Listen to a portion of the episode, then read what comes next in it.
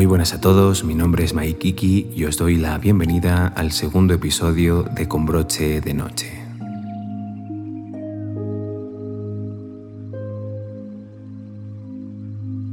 El día de hoy presentaremos la continuación del libro Mente Zen, Mente de Principiante, conversaciones informales sobre meditación y práctica Zen.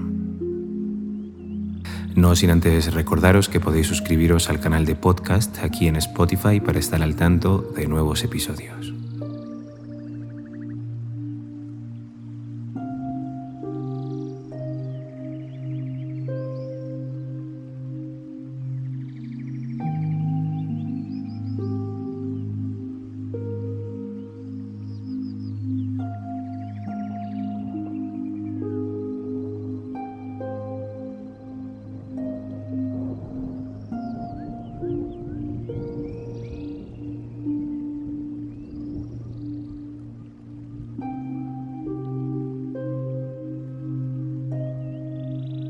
La postura no es un medio para obtener el estado mental correcto.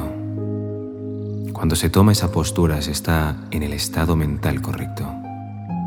No hay necesidad de lograr cierto estado mental especial.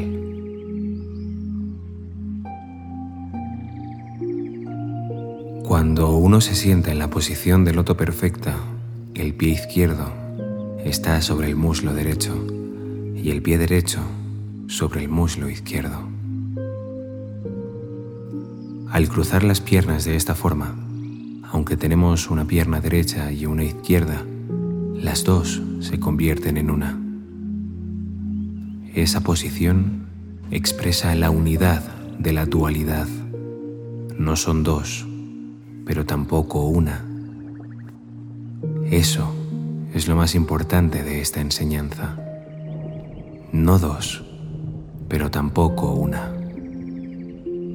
Nuestro cuerpo y nuestra mente no son dos, pero tampoco son uno. Cuando se piensa que el cuerpo y la mente son dos, es una equivocación. Cuando se piensa que los dos son uno, también es una equivocación. Nuestro cuerpo y nuestra mente son a la vez dos y uno. Lo corriente es pensar que si algo no es uno, entonces debe ser más uno. Si no es singular, es plural. Pero en la experiencia práctica, nuestra vida no es solo plural, sino también singular. Toda persona es a la vez dependiente e independiente.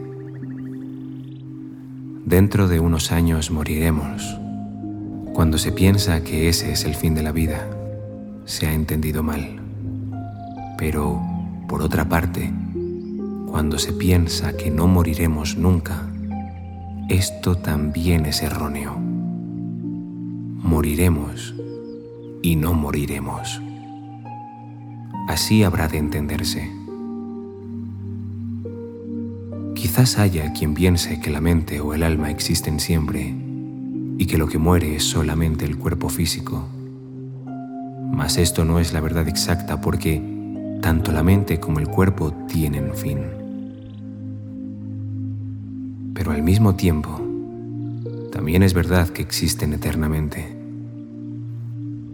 Y aunque se habla de una mente y un cuerpo por separado, ambos son realmente las dos caras de una misma moneda.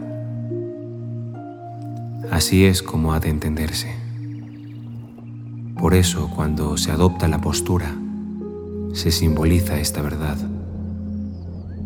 Cuando se pone el pie izquierdo al lado derecho del cuerpo y el derecho al lado izquierdo, no se sabe cuál es cuál. O sea, que un lado puede ser tanto el izquierdo como el derecho. Al adoptar la postura del zazen, lo importante es mantener derecha siempre la columna vertebral. Deben mantenerse en línea las orejas con los hombros. Se relajan los hombros y se eleva la parte posterior de la cabeza hacia el techo. y se recoge el mentón hacia el pecho. Cuando se inclina el mentón hacia arriba, no se tiene una postura firme. Es probable que se esté soñando.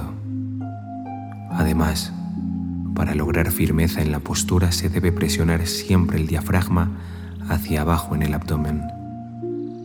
Esto ayudará a mantener el equilibrio físico y mental. Al principio, cuando se trata de conservar esta postura, suele encontrarse alguna dificultad para respirar. Pero una vez que la persona se acostumbra, le es fácil respirar con normalidad y con profundidad. Las manos deben formar el mudra cósmico. Cuando se pone la mano izquierda sobre la derecha con las palmas hacia arriba, se juntan los nudillos medios de los dedos mayores y se tocan ligeramente los pulgares, siempre uno con otro, como si estuviesen sosteniendo una hoja de papel. Las manos forman un óvalo hermoso.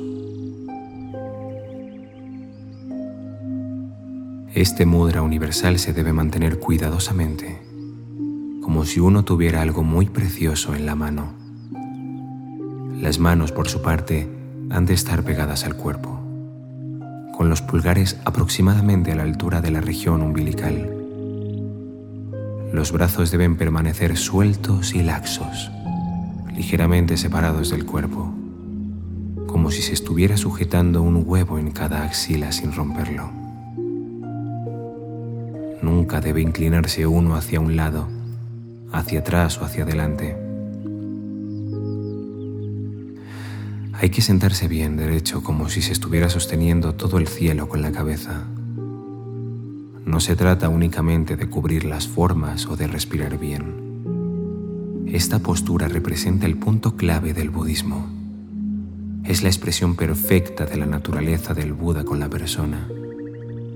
Si lo que se desea es lograr la verdadera comprensión del budismo, hay que practicarlo de esta manera. Esas formas no son un simple medio para obtener el estado mental correcto.